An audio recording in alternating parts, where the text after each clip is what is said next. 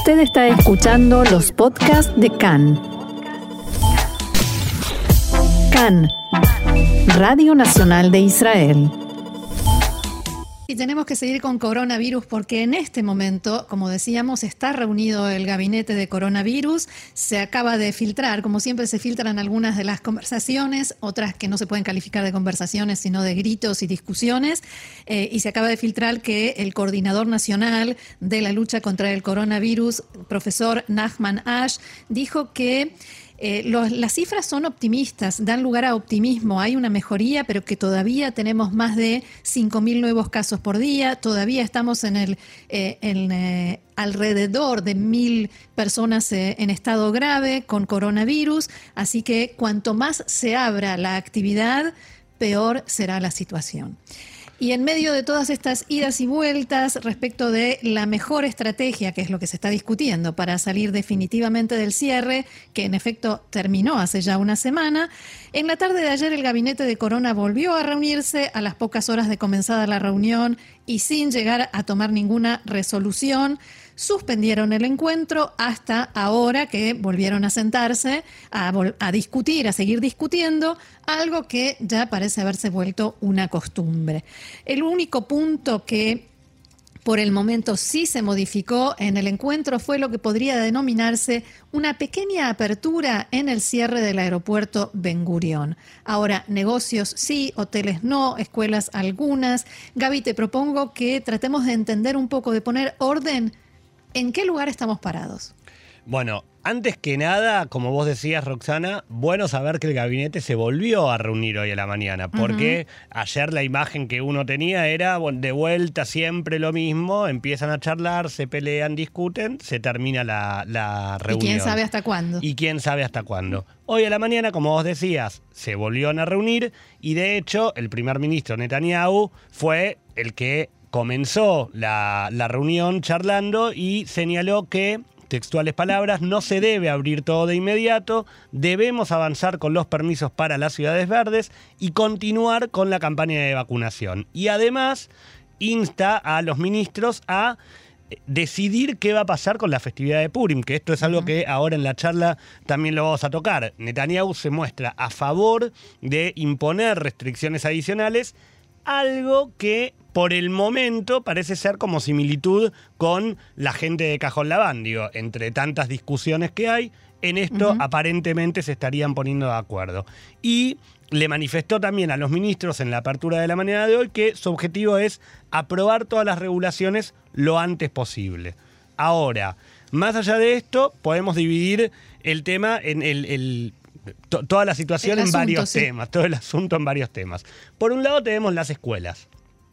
A partir de hoy hay nuevas ciudades que se suman al color naranja y por eso más de 100.000 niños se suman a el casi medio millón de alumnos que la semana pasada habían vuelto a, estudiar a, clase presencial. a clase presencial. Hoy se suman 100.000 chicos más, 100.000 niños más entre jardines de, infante, de infantes y alumnos de primero a cuarto grado de la primaria. Las ciudades que se suman esto lo, vamos a leer textual para que todos presten atención. Las ciudades que se suman son Ariel, Kiriatiam, Modín, Oda Sharon, Givat Shmuel, Sajnin, Kiriat Bialik, Rehobot, Eilat, Ramat Gan, Pardes Karkur, Maalea Dumim, Gamiabne y el Consejo, el Consejo Regional Geser. Esto, ¿por qué se suman? Lo mismo que ya veníamos charlando la semana pasada. Porque eran ciudades que estaban delimitadas como color rojo, pasaron a eh, ser ciudades naranja, pero dentro de la selección de ciudades naranja pasaron a tener eh, los criterios que el gobierno espera de las ciudades naranjas para que los chicos puedan volver al colegio. ¿Cuáles sean los criterios?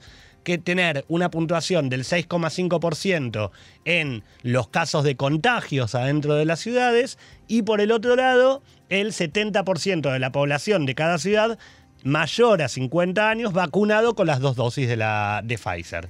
De la Pero eso, ¿cuándo, ¿cuándo, se mide? Cada, ¿Cada cuánto? Bueno, ese es otro tema que varía a partir de ayer y rige ya a partir de esta semana. Hasta ahora el semáforo solo se medía una vez por semana.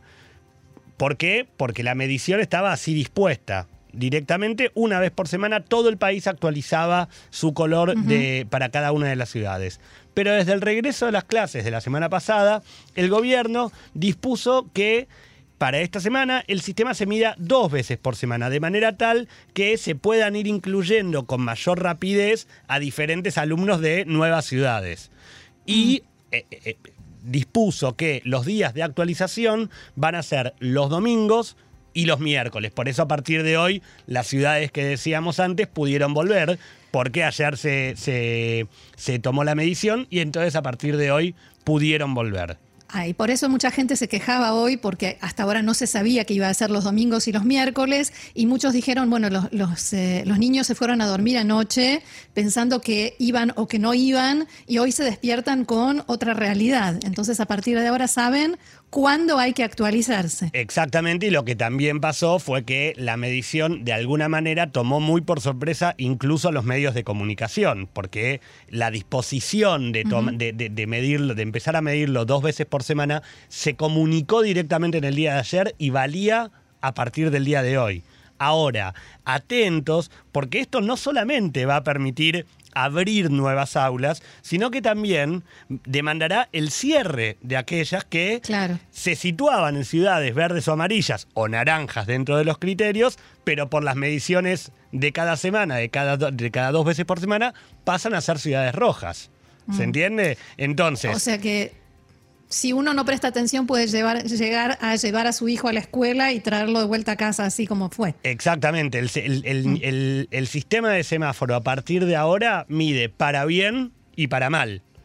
Respecto de las ciudades naranjas, como decíamos antes, es condición para que puedan tener clases presenciales eh, en la ciudad la puntuación del 6,5% de los casos y del 70% de eh, los mayores vacunados. Ahora, perdón Roxana, recomendación de CAN en español. Están, estar atentos siempre, no solamente a la información que uno transmite desde los medios de comunicación, sino sobre todo a los anuncios de las autoridades locales y de cada una de las autoridades de cada uno de los colegios. Porque en definitiva son los colegios, son las instituciones educativas las que van a poder comunicar de manera fehaciente por correo electrónico, por llamado, cada, cada institución sabrá cómo, a cada padre si su hijo debe o no debe ir al colegio al día siguiente.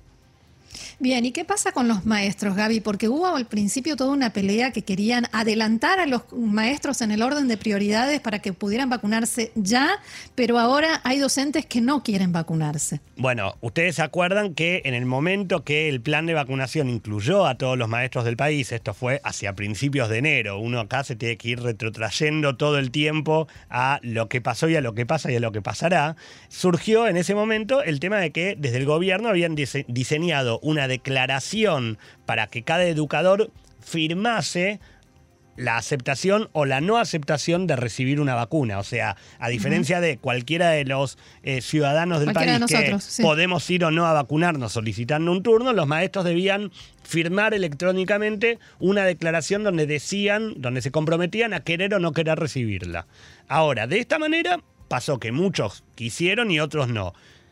Ahora, con el regreso a las clases desde la Estadruta Morim, desde el sindicato docente, quieren que con el regreso a la presencialidad todos los maestros puedan regresar a trabajar.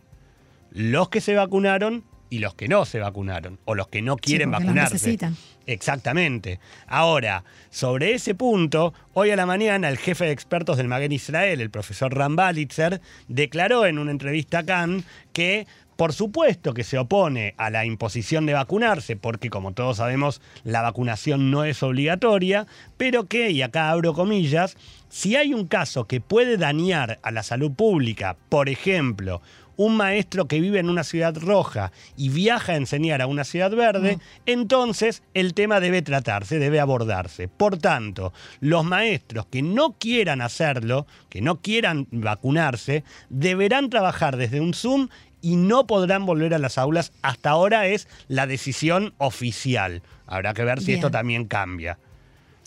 Ahora, dijimos al principio que la decisión por el momento que se tomó, que se logró acordar, tiene que ver con el aeropuerto Ben Gurión. ¿Cómo quedó? Bueno, ahí estamos. Hasta ahí está el gran y único punto que se había modificado el día de ayer. Hasta ahora el aeropuerto está cerrado y así va a continuar, por lo menos hasta finales de la semana que viene, que era la fecha original de cada una de las extensiones del cierre que, se le hicieron a Ben Gurión, pero en el día de ayer el gabinete de Corona autorizó que se expandan algunas operaciones. Y esto se según trascendido, se dice que está basado en los reclamos de Estados Unidos para que varias de sus líneas aéreas puedan involucrarse en los vuelos de rescate hacia Israel y según otros trascendidos, en la presión de que si esto no ocurre, entonces Estados Unidos no va a dejar que el AL vuele hacia Norteamérica. De esta manera, a partir de ahora, y esto también rige a partir de hoy, se estima que el número de pasajeros que va a poder ingresar a Israel diariamente se va a elevar de 500 que regían hasta ayer a 2.000 personas diarias.